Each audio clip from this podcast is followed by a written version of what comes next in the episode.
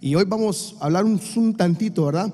De lo que es la fe. Pero el apóstol Pedro, en, en segunda de Pedro, capítulo 1, versículo 5, nos lleva al, al crecimiento natural, espiritual. Es bien, bien, no sé si eh, disuasivo o- o va a confundir a alguien, pero es el crecimiento natural, espiritual que todo hijo o hija de Dios debe tener. Cuando venimos al Señor, damos nuestra vida al Señor, abrimos nuestro corazón al Señor, Él viene a vivir en nosotros, el Espíritu Santo viene a vivir en nosotros y hay un crecimiento natural. O sea, es, es- es natural porque, porque la palabra lo que, lo, que quiero ejemplificar es que eh, debería ser algo normal, pues a eso me refiero. Si sembramos un palito de mango, lo natural es que crezca. Si sembramos una, una de sandía, lo natural es que germine. Sin embargo, si hay problemas en la siembra, falta de agua o mucha agua, mucho sol, algunas siembras se, se arruinan o las plagas, ¿verdad? Se arruinan. Eh, Por eso es natural, pero es sobrenatural, porque es en el espíritu que usted y yo crecemos. ¿Y cómo se ve el crecimiento de un cristiano? En sus obras. Pues, ¿Está usted seguro de su salvación? Precioso, lindo, es el mayor regalo de la vida, pero sus obras también son, tienen que ir en un crecimiento sobrenatural. Y eso es lo que eh, el apóstol Pedro nos enseña en la segunda epístola de él. Ustedes, dice también, poniendo, también poniendo toda diligencia, o sea, todo empeño, fuerza, carácter.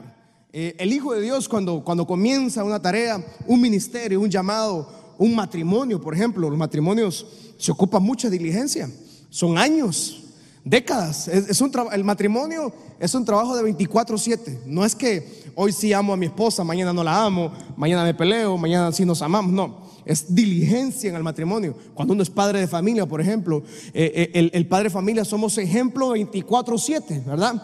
Cuidamos a nuestros hijos con toda diligencia.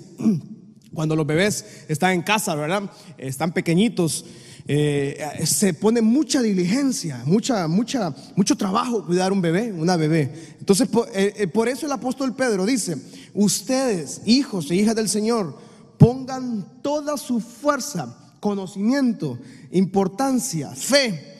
A, la- la fe pónganle virtud, dice. Primero nos habla de la fe, nos lleva al crecimiento natural. La constante, una constante del Hijo de Dios debe ser el cambio. El Hijo de Dios viene al Señor, se convierte a Cristo, entrega su corazón al Señor, pero no tiene un cambio, entonces su progreso es estancado como hijo del Señor, porque usted comienza, venimos al Señor y debe comenzar un crecimiento natural. La constante del cristiano entonces, escuche esto y anótelo si usted tiene su libreta o sus estados de WhatsApp, de Facebook o de lo que sea. La constante acción de cambio y progreso es, es imperante en la vida del cristiano. Es importante, pues no puede haber un cristiano, un verdadero hombre y mujer que se arrepintió al Señor si no tiene proceso de cambio. Lo primero entonces, eh, cuando pertenecemos a Cristo, hemos sido justificados. Tenemos acceso a la gracia, tenemos acceso a la misericordia, tenemos fe y a través del poder de Cristo encontramos entonces que la vida se convierte en una escuela. Y esa es la vida. La vida nos tiene muchas etapas, mu- muchas dificultades. Difícilmente encontramos eh, una bendición sin prueba. Difícilmente encontramos prosperidad sin haber pasado la escasez. Difícilmente encontramos la, sanidad de enfermedades sin enfermedad, ¿verdad? Difícilmente encontramos la paz matrimonial si, un matrimonio no se restaura. Eh, difícilmente encontramos la paz en el hogar con los niños si no, si no pasamos procesos de aprendizaje con los niños.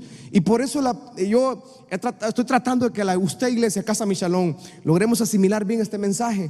Porque la vida es, una, es un proceso de escuela, de aprendizaje.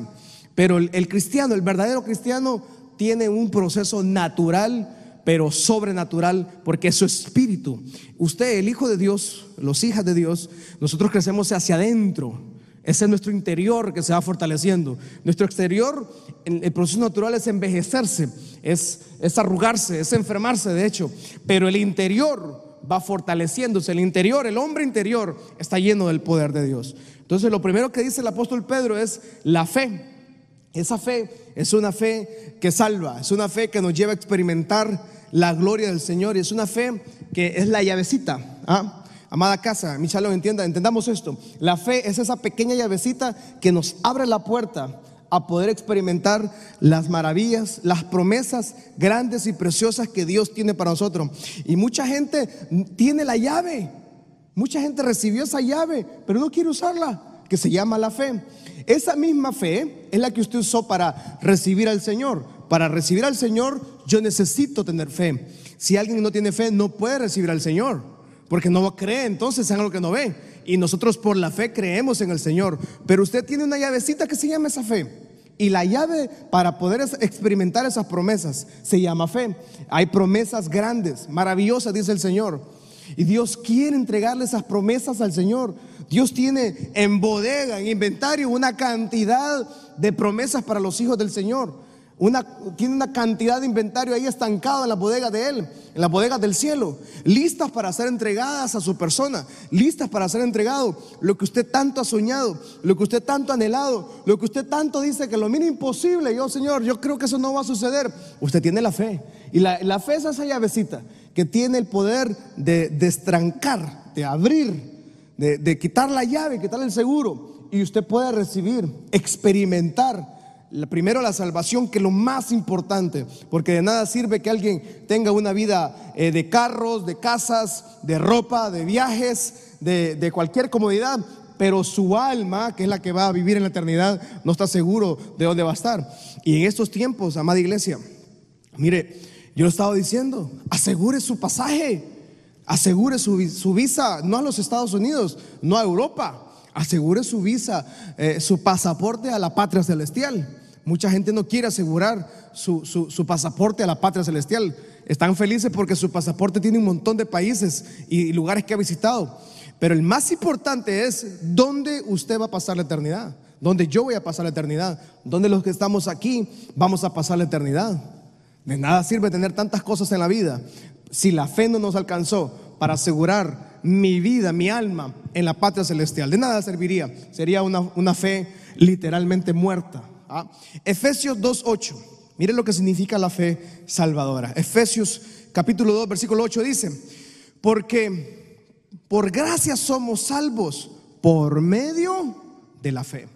Y esto no de ustedes, pues es don de Dios. Por gracia, dice, somos salvos por medio de la fe.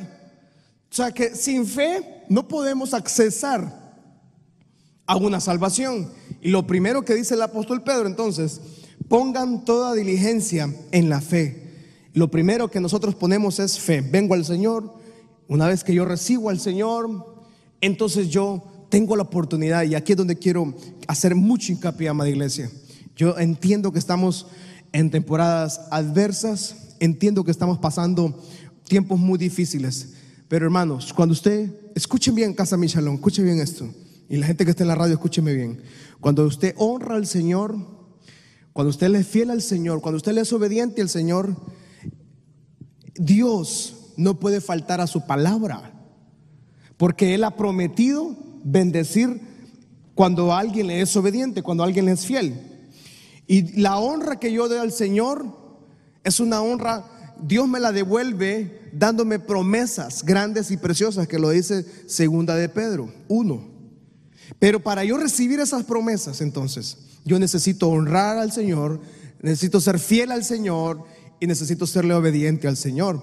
Y mucha gente quiere recibir bendición del Señor, pero quieren la bendición de la tierra. Y la bendición de la tierra es, es como, la, y como lo que, el cernido de la mañana.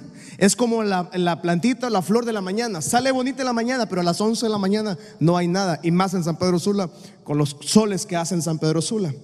Así es la bendición de la tierra. Pero la bendición que trae Dios es una bendición que trae eterna. Es una bendición que marca generaciones. Y eso vamos a hablarlo esta noche. Marca generaciones. Lucas capítulo 7, versículos 50 dice, Lucas 7, 50. Solo quiero ejemplificar lo que es esta palabra de la fe. E, pero él dijo a la mujer, tu fe te ha salvado. Vete en paz, Pues encontramos la historia en la Biblia de, de una invitada que no era invitada. Encontramos eh, una señora que asiste a una reunión que no estaba invitada y va con un regalo que normalmente cuando uno va a una reunión, a una fiesta, eh, a una invitación de una carnita asada, de baleadas, de un cumpleaños, por ejemplo, si usted va a un cumpleaños, vaya, usted va a un cumpleaños, usted no lleva el regalo para, para, el, para, el, para el vecino, lleva el cumpleaños para la cumpleañera, para el cumpleañero, de 15 años, por ejemplo, usted lleva el regalo para esa persona. Y en Lucas 7, 37 a 39, encontramos a esta señora que no estaba invitada a este party, no estaba invitada al parizongo. Bueno, pero en esta temporada, hermano, usted no vaya a fiestas ni a reuniones, ¿verdad? Lo mejor es que, usted no vaya a, a traer virus, ¿verdad? Mejor no vaya, pues. Dice el 737, dice, entonces una mujer de la ciudad que era, y lo dice muy, muy, Lucas, dice cabalito, dice, era una mujer que era pecadora, o sea, era mala, era bandida, era pícara, era tremenda la sierva, ¿verdad? Dice que era una mujer pecadora, pero al saber que Jesús estaba a la mesa en casa del fariseo, Ah, dijo la señora, voy a llevar un frasco de alabastro con perfume. 38 dice, y estando detrás de él, dice que entró a la fiesta, la señora, mira lo que dice, vamos, vamos a la palabra. Dice que la señora logró entrar a la fiesta, no sabemos cómo, porque ella no estaba invitada. Era una mujer pecadora, pero logró colarse. Así como usted cuando se llegaba a la fiesta, así que lo invitaban, ¿verdad? O cuando usted llegaba llega a los asados del amigo y no está invitado. Exactamente. O como cuando usted va a las potras de los amigos y usted no está invitado porque usted es el más malo, pero va a las potras, ¿verdad? Porque aunque sea malo, usted siempre va metido. Bueno, así llegó esta señora. Llegó metida. Llegó. Era pecadora. Nadie quería estar con una doña que era pícara, era la bandida del barrio. Nadie quería, seguramente era una vecina que ni un vecino quería tener. La típica vecina que nadie quiere. Todos tenemos una vecina, un vecino que nadie quiere tenerlo, ¿verdad? que es gritón, que es mal hablado, es mal creado, hace fiestas, hace disparos al aire, tira piedras, insulta a todo el mundo. Es el diablo en vivo en el barrio. Claro, ninguno en la casa de Michalón es ese vecino, porque usted es un buen vecino. Pero esta señora, esta señora era mala, era bandida. Dice que se mete, lleva su frasco de alabastro, muy caro, ya lo voy a explicar esto, y estando detrás de sus pies, dice que la señora comienza a llorar. Es tremendo y comenzó a regar con, o sea, la señora llegó, mira a Jesús, inmediatamente comienza a llorar. O sea, era tan pecadora la señora que Jesús no le dijo nada. Jesús no, no, no habló con ella. Jesús no le dice nada. ¿eh? Jesús sigue sentado. Entonces, mire, eh, vamos a ejemplificarlo. Jesús está aquí sentado no puedo hacerlo, sentar a nadie aquí enfrente porque, ¿verdad? No podemos estar cerca de nadie. Pero Jesús está sentado en la mesa y en aquel entonces no había comedores, no había sala. No había, no había sala. Llega la mujer con un regalo, no para el anfitrión, sino para Jesús. Jesús está así. Está el fariseo enfrente, están sentados los dos así. Y dice que la señora llega. Se sienta cerca. No sé cómo, no sabemos, la Biblia no dice, pero dice que la señora llegó se sentó cerca de Jesús. Y cuando ve a Jesús, dice, comienza a llorar. Solo lo vio, dice. Esa señora estaba cansada. Estaba agotada seguramente. Esa, señora yo me imagino que estaba... Había, esa señora había pecado tanto, tenía tantos enemigos, eh, había cometido tantos errores esa señora había ofendido tanto seguramente. Seguramente su familia la había abandonado. Seguramente su familia había, se había burlado de ella. Sus acciones la habían llevado a vivir una vida muy sola. Dice que esa señora llegó, comienza, dice, a llorar, dice. Y a todos en algún momento de la vida nos ha pasado eso. Llegamos a un altar como este, en esta casa, por ejemplo, 40 años en esta casa, 42, perdón. Mucha gente ha llorado, ha derramado sus lágrimas aquí. Dice que llega y dice que Jesús está sentado, me imagino, de esta forma, así. Entonces la señora está sentada acá, pecadora, ¿va? bandida. Pero dice que está llorando. Y Jesús sigue hablando. O sea, Jesús no dice, hey, esta señora. Está llorando, me está ensuciando mis zapatos, mis sandalias. Me está ensuciándome mis burros. Jesús no. Sigue hablando con el fariseo. Pero Jesús sabe lo que el fariseo está pensando. Jesús sabe lo que está pasando con la señora. Y besaba sus pies, dice. Y dice que los ungía con perfume, dice. Sacó el perfume y besaba sus pies y los lavaba. Lo normal en, la costumbre de esos años, lo normal hubiera sido que la señora pecadora hubiera llegado y al anfitrión, que era el fariseo, a él le hubiera lavado los pies. O, en, su defecto, el fariseo, por respeto al maestro Jesús, él debió haberle lavado los pies al maestro. ¿Ah? Pero el fariseo era bandido, tenía un corazón dañado. La señora entendió que era su momento. Dice que llega. Mira al maestro, agarra él y no logra contener sus lágrimas. No logra, está, está, está viendo a Jesús. yo me imagino una señora que no lograba ni siquiera levantar su vista. No lograba verlo, no tenía el valor ni de verlo, sino que solo lloraba, lloraba y lloraba y lloraba y lloraba y ungía sus pies con perfume. Esta noche yo pienso que mucha gente necesita venir al Señor de esa forma. Por unos segundos. Vamos a orar al Señor porque no ni siquiera hemos estado a la mitad del mensaje. Pero quiero que levante sus manos. Pon un poquito volumen, por favor. Quiero que la gente esta noche se conecte con esta alabanza, con esta adoración. Necesitamos ser como esa mujer. Llegar a un lugar que no estaba invitado. No estaba invitada, no llevaba regalo para el anfitrión pero necesitaba de Jesús. Subámosla ahí para que la gente nos pueda escuchar, por favor.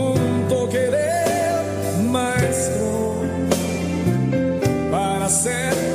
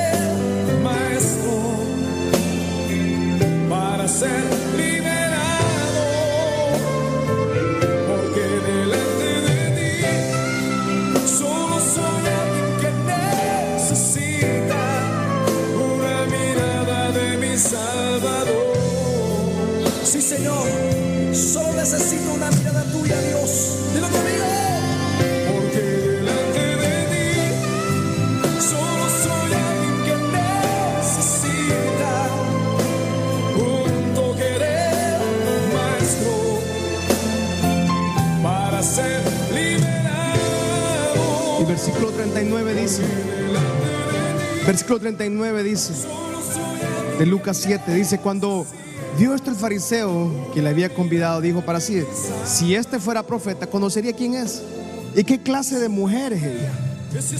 Clase que le toca que es una pecadora. Versículo 47, adelante. Vamos a subirnos allá más adelante por el tiempo. Entonces, 47, por lo cual te digo que sus muchos pecados les son perdonados, porque amó mucho. Más aquel a quien se le perdona poco, poco ama. Versículo 48. ella dijo, y a ella le dijo, tus pecados te son perdonados. Qué maravilloso. Y el versículo 50 le dice, tu fe te ha salvado. Esta mujer no ocupaba un milagro. Mucha gente quiere el milagro, mucha gente quiere la casa, quiere el carro, quiere tantas cosas material. Esta mujer llevaba un frasco de alabastro. Dice que lo quebró y lo, lo, entregó todo el perfume. El frasco era, la loción era cara. El frasco era mucho más caro posiblemente, porque era una pieza única, hecha única. No existían dos piezas de ese frasco. Era súper caro un frasco de eso. Lo quebró. ¿Por qué? Porque la mujer, cuando llega la fe de esa mujer, de esta mujer pecadora, dice que quiere derramar su vida.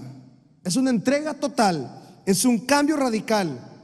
Esa mujer sabía que era ese momento o era nunca.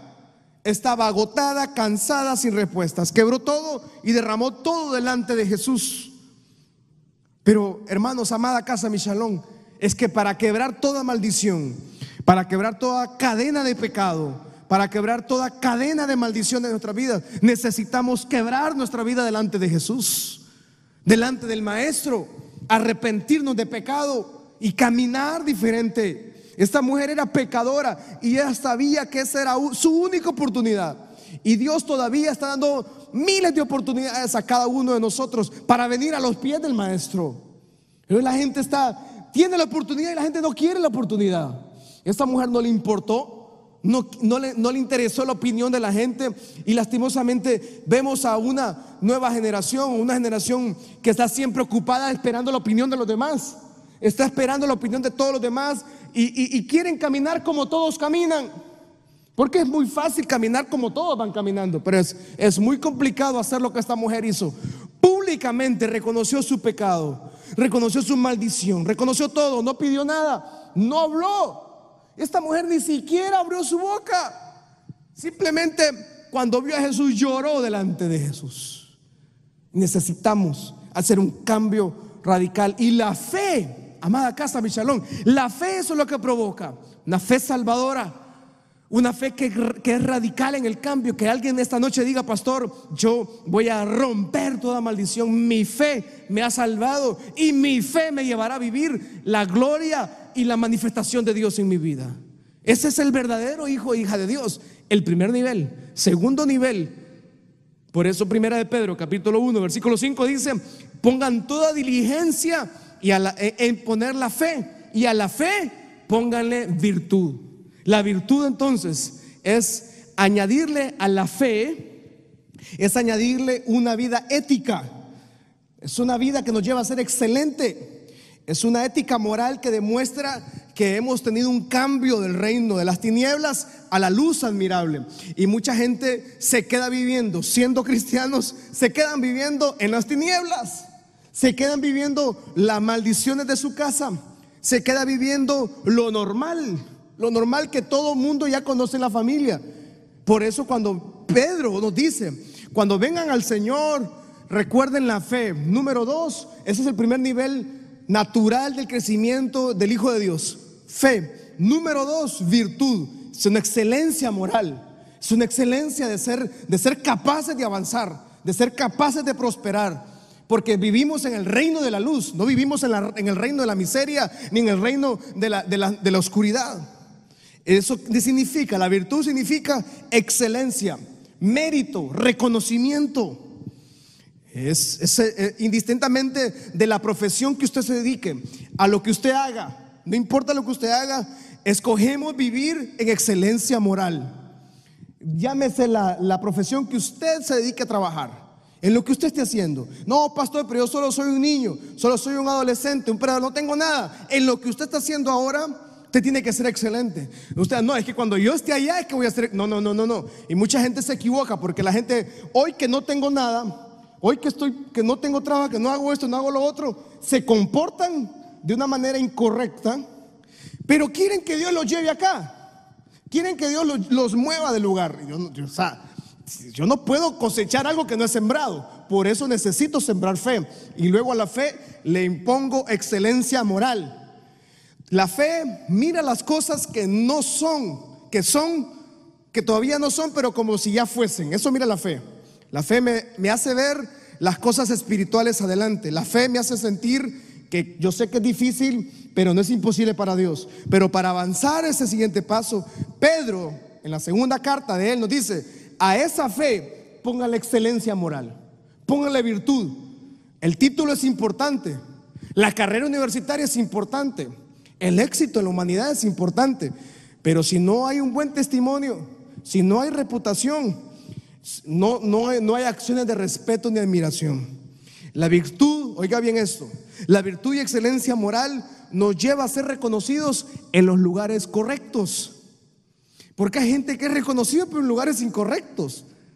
Usted puede ser muy conocido en lugares incorrectos, pero la fe con excelencia moral, con, con virtud, me lleva, lo lleva a usted y a mí a ser conocidos en los lugares correctos. La virtud no es una actitud, no, escúchelo.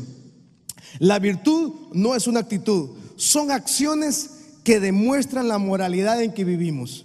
Repito esto, la virtud o la excelencia moral que habla Pedro no es una actitud, son acciones. Porque usted puede profesar que tiene una actitud, pero sus acciones distan mucho, o mis acciones, mis palabras, mis acciones, mis actos, mis obras, dictan mucho lejos de lo que yo tal vez estoy diciendo. Entonces por eso es necesario tener una excelencia moral. El estándar de vida para el hombre que tiene excelencia moral es la Biblia. Si usted no está viviendo de acuerdo a la Biblia, pues ahí sí no tenemos más que discutir. Si usted me dice, pastor, es que yo quiero hacer esto que, y no está siguiendo lo que la Biblia dice, no hay excelencia moral. No está, estamos hablando otro lenguaje, pues.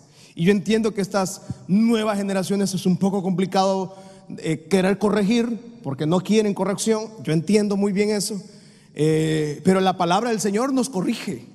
Entonces, si su pastor, si su líder espiritual, si su mentor, su líder de área, le corrige con la palabra del Señor, hermano, usted no tiene por dónde agarrar. Si usted quiere enojarse, es porque usted ya quiere enojarse. Si usted quiere resentirse, porque mire es que él me dijo esto en la palabra. La palabra del Señor para eso es, nos corrige, nos, nos direcciona. Y, y, en la historia de la humanidad, para ir tratando de aterrizar esta mañana, esta noche, perdón, para aterrizar es que el ser humano siempre quiere llevar la contraria al Señor. El ser humano siempre quiere ir por la influencia del mundo. Israel tuvo ese grandes problemas. En Números capítulo 25, versículo 1 al 3, siempre Israel tuvo ese problema. Se parece mucho a nosotros, ¿verdad? Moraba en Sitín, dice, versículo 1 al 3, y el pueblo empezó a fornicar con las hijas de Moab, y las cuales invitaban al pueblo, dice, a los sacrificios de sus dioses. Mire, Israel estaba camino a la tierra prometida en números. En el libro de números, Israel estaba por, habían salido de Egipto, habían visto el mar rojo abrirse, habían visto milagros del Señor, alimentados del cielo, milagros. Israel llegó a un lugar, a Moab, y las hijas de los señores de Moab comenzaron a enamorar a los hipotes de Israel, se enamoraron, hicieron perversiones eh, que no puedo decirlas acá público, y, y no solo eso, dice que los llevaron a, sacrificar a sus ídolos, y el pueblo comió y se inclinó a sus dioses. Qué pesar es que mucha generación nuestra terminan haciendo como esta generación. Inclinan sus rodillas ante Baal se inclinan, comen y adoran sacrificios de dioses. Versículo 3 dice, y así acudió el pueblo a Baal peor y el furor de Jehová se encendió con Israel. Moab es, son, son enemigos históricos de Israel porque Moab son la, para que, no puedo decirlo aquí en, vivo, pero Moab vienen de una relación de entre, eh, de, unos, de unas señoras con Lot. ¿Usted se acuerda de Lot en Soar? Bueno, de ahí vienen estas relaciones. Son relaciones bien, eh, muy malas moralmente hablando. De ahí vienen los moabitas. Y Israel, en, repetidas ocasiones las vemos. A Israel propenso al pecado, a vivir bajo estándares de maldición y no él. Si la gente le fascina vivir bajo estándares de maldición, de pecado. Pero una moabita, escucha acá, eso es lo maravilloso del Señor. Una moabita es parte del linaje de Jesús. Todos podemos cambiar. Diga conmigo, por favor, ahí en, Facebook, en YouTube, donde quiera que esté, en WhatsApp. Diga, todos tenemos la oportunidad de cambio. Todos tenemos la oportunidad de cambiar la ruta. Qué pesar, qué lástima es que mucha gente no quiere cambiar. Van caminando su vida y no quieren cambiar su ruta, no quieren cambiar su destino. La virtud, excelencia moral, nos abre caminos, nos abre puertas. Termino con el libro de Ruth, capítulo 1. La moabita en el linaje de Jesús. Esta, esta joven tenía excelencia moral. Esta joven tenía virtud. Esta joven decidió cambiar de ruta. Esta joven decidió cambiar su destino, a pesar de que su familia era totalmente adversa. Excelencia moral, virtud. Termino con Ruth. Es importante que usted grabe, se, se graba muy bien esta parte. Ruth, capítulo 7, dice, salió pues del lugar donde había estado y con ella sus dos nueras y comenzaron a caminar para volverse a tierra de Judá. Y Noemí dijo a sus dos nueras, váyanse, regresen cada a una casa de su madre. Jehová haga con ustedes misericordia, como la habéis hecho conmigo, con los muertos y conmigo. Y les conceda a Jehová que hayan descanso, cada una en casa de su marido, dice. Luego las besó, alzaron su voz y lloraron. Versículo 10. Y dijeron, ciertamente nosotras iremos contigo a tu pueblo. Las dos señoras de ese momento.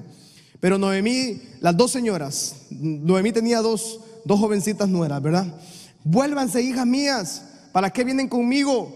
Yo no tengo más hijos en el vientre, que yo no les puedo dar maridos a ustedes ya, les dice. Vuélvanse, por favor, váyanse. O sea, Noemí le dice, ya, déjenme, abandónenme, déjenme sola, que estoy mal, estoy enojada, estoy amargada. Yo ya no puedo tener ni marido. Y aunque esperanza tengo esta noche estuviese con marido y, no, y aún diese a luz a hijos, a veces ustedes van a esperarlo hasta que sean grandes. No puedo, le dice. O sea, le dio todas las excusas para que se fueran, pues, váyanse. No, hija, le dice. ¿Qué mayor amargura tengo yo que ustedes? Pues la mano de Jehová ha salido contra mí. Versículo 14 dice. Y ellas otra vez lloraron. Y Orfa, la otra nuera, besó a la suegra. Pero Ruth, la Ruth moabita, se quedó con ella. Y Noemí dijo, he aquí tu cuñada se ha vuelto a su pueblo, a sus dioses. Vuélvete ya, Noemí, ya váyase, le dice. Váyase, quítese de mí, le dice. Ya no te quiero acá. Ya, yo estoy amargada, estoy abrumada. Y entonces Noemí dice uno, Ruth, perdón, dice uno de los versículos más emblemáticos de la palabra del Señor. Vamos adorando al Señor, pero si estamos adorando al Señor. Dice, respondió Ruth, no me ruegues que te deje y me aparte de ti, porque donde quiera que tú fueres, iré yo. Y donde quiera que vivieres, yo voy a vivir. Tu pueblo será mi pueblo y tu Dios será mi Dios. Yo quiero que usted levante su mano al cielo ahí, por favor. Toda la casa Michalón, ahí en su hogar. Si está en el garaje de su casa, en el Porsche, en la cocina. Va en su vehículo, no levante las manos, obviamente, ¿verdad? Si van rapidito en el taxi, diga conmigo, por favor. Dígalo fuerte. No me ruegues que te deje y me aparte de ti. Porque donde quieras que tú fueres, yo iré yo. Y donde quieras que vivieres, yo voy a vivir. Tu pueblo será mi pueblo y tu Dios será mi Dios. Todos tienen la capacidad de cambiar. Todos podemos cambiar de ruta. La excelencia moral nos lleva a ser reconocidos en los lugares correctos. La excelencia moral, el crecimiento del cristiano, esa entereza, esa fuerza, esa autoridad. Tengo fe en el Señor, vamos a salir adelante. Pastor, estamos muy mal, vamos adelante. Pastor, hay crisis económica, Dios nos dice que nos va a prosperar. Pastor, estamos muy mal en la familia, Dios dice que levanta su casa. Pastor, me siento mal en mi hogar, en mi familia, Dios dice que levanta su hogar. Porque esa es la fe que tenemos. Y, y el crecimiento natural del cristiano pasa a tener excelencia moral. Hombres de carácter, mujeres de carácter, fuertes, de entereza, que nada los detiene, nada los hace retroceder. No es cualquier, cualquier insulto, cualquier ofensa, cualquier, cualquier eh, ataque del diablo, cualquier grito del diablo. Al primer grito, aquel ladrido del perro, la gente es, ay, me-". no, no, no, no. Ruth, una, una jovencita sin futuro. Ruth tenía, no tenía destino. Dice, y, la suegra le dice, Raro, andate. Andate con tus dioses, con tu familia, andate. Estoy amargada. Y le dice, no, no, no. Yo sé que el Dios que tú sirves, el Dios tuyo que yo conocí, es el Dios eterno, es el Dios poderoso. Amada casa, mi shalom. Cuando usted honra al Señor con su excelencia moral, con su virtud, es imposible que Dios no bendiga su vida. Porque cuando Dios ha prometido bendición, entonces Dios honra la palabra de Él. Por lo tanto, cuando usted honra al Señor, cuando usted es fiel, cuando usted es obediente, cuando vive en excelencia moral, esa puerta tiene que ser abierta. En algún momento de la vida, escuche, amada iglesia, por favor, escuche, en algún momento de la vida, servir al Señor, serle fiel al Señor, el cielo se abre su favor, siempre va a ser así. Dios nunca se queda con nada. Dios quiere bendecir a sus hijos, quiere bendecir a sus hijas. Y en algún momento de su vida, la siembra de excelencia moral, la siembra de servir al Señor con fidelidad, con fe, en algún momento Dios recompensa a sus hijos. Yo no sirvo al Señor por recompensa, usted no sirve al Señor por recompensa, le servimos porque le amamos.